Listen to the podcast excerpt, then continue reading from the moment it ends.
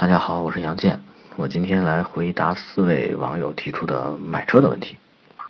第一位网友来自于 X 先生的提问，就是他别克君威和雪铁龙 C5 选哪款比较呃疑惑？那么你选的这两款车呢，其实都是偏动不耗静的，呃，都是今年小改款了。那么君威是今年三月份换的款，C5 是下半年增加的 1.6T 车型。这两款车我都推荐你关注一下 1.6T 的这个车型。因为很简单，不仅享受国家购置税减免的政策，而且这两款车的发动机都能够加九十二和九十三号的汽油。从配置上讲，C5 的提升比较大，跟老款相比。那么君威在安全性上呢，电子系统比较强大。你的需求，我看最关注的是静音效果和要一款舒适的家用车。相比之下，我印象里。C5 行驶的这个噪音比较小，因为君威开起来一直胎噪是比较大。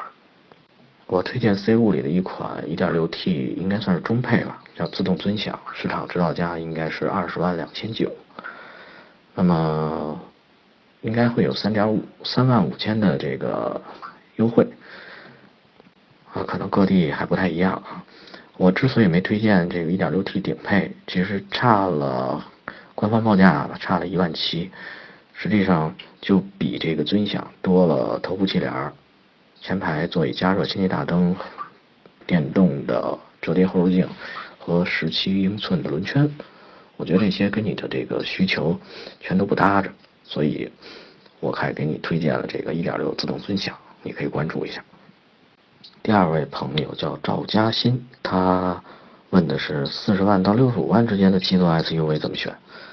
哎，这七座的选择余地其实挺大的，但是四十万到六十五万选择余地其实并不是那么大啊。你是看重舒适、安全啊，要有一定的通过能力哦。那这个价位里，我觉得你可以关注一下福特探险者、丰田普拉多和奇瑞捷豹路虎发现神行。哎呀，每回提到这个国产的发现神行，我总觉得我我我说错了似的。那么根据你的需求，我觉得可以先把国产的发现神行给你帮你删除了啊，因为这个车的七座第三排基本坐不了人，就是鸡肋啊，所以你就可以不用看了。那么福特探险者、普拉多呢？呃，我可能更推荐福特探险者，虽然越野性能没有那么强大，因为本身你也不需要呃那么强的通过性，是吧？呃，而且。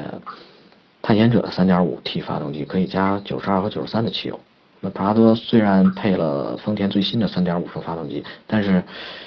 它必须95、97。你出个远门可能加油这块会遇到些小麻烦啊，个别地方。而且你比较看重舒适，普拉多是非承载式车身，所以在舒适性上肯定没法跟福特探险者比。那么越野能力肯定很强大。啊，带了一套那个 LSD 的全时四驱系统，还带呃差速锁，嗯，这么一比呢，探险者虽然不带它差差速锁啊，但是多片离合器的适时四驱，我觉得也也够用了，而且还带全系都带陡坡缓降。呃，推荐探险者 3.5T 精英。同样道理，跟之前那个那位朋友一样，我没给你推荐顶配啊，运动版，我觉得有些装备没必要，而且它那个选装包，呃，二十英寸轮圈跟十九英寸轮圈差不了多少，而且偶尔走坏路的话，那二十寸够你心疼的。和第三位朋友，抱歉，我忘了叫什么了，因为这上头没有显示。呃，他是问丰田汉兰达 2.0T 和福特越界 2.0T。四驱的怎么选？嚯，这俩这俩车现在是够火的啊，挺受到大家的关注。我不知道大家呃关注我们这节目的看没看夏东老师在呃夏老师评车那个视频节目里近期对那个越界发表的一评论非常详细啊。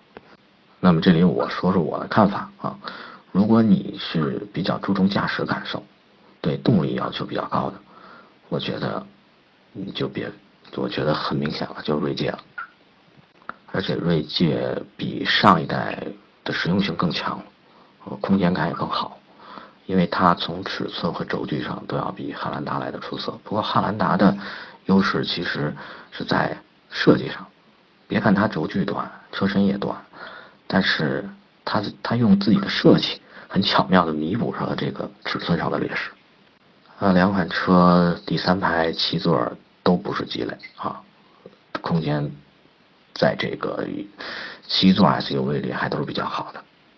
配置上呢，应该是各有千秋，因为汉兰达，嗯，可选的车型的余地比较大，啊，锐界就那么几款，但是锐界呢，配置挺贴心的，第三排座椅还是电动的。我四驱系统呢，两款车面上看都差不多，都是适时四驱，但实际上汉兰达可以手动锁止中央差速器，啊，可以让四驱保持长时间的五十比五十的工作，这个在四驱在通过性上，在在四驱能力上要比锐界要强，同时还具备陡坡缓降和雪地模式，所以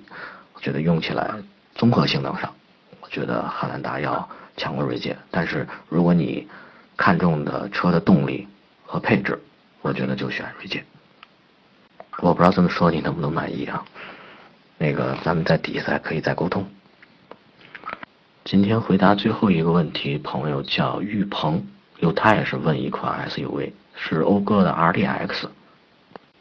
我觉得这么几个情况下是可以选 RDX 的啊，因为我觉得讴歌跟雷克萨斯和英菲尼迪相比，呃，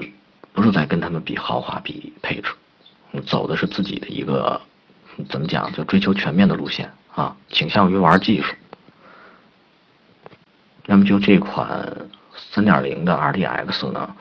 呃，它装配的 V6 发动机可以带本田的 VCM 可变气缸管理系统，它能够根据不同的工况在三缸和六缸之间切换。变速箱也是本田自己独有的平行平行轴式的六速手自一体变速箱，所以呃这款车开起来是非常轻盈，变速箱也比较成熟可靠。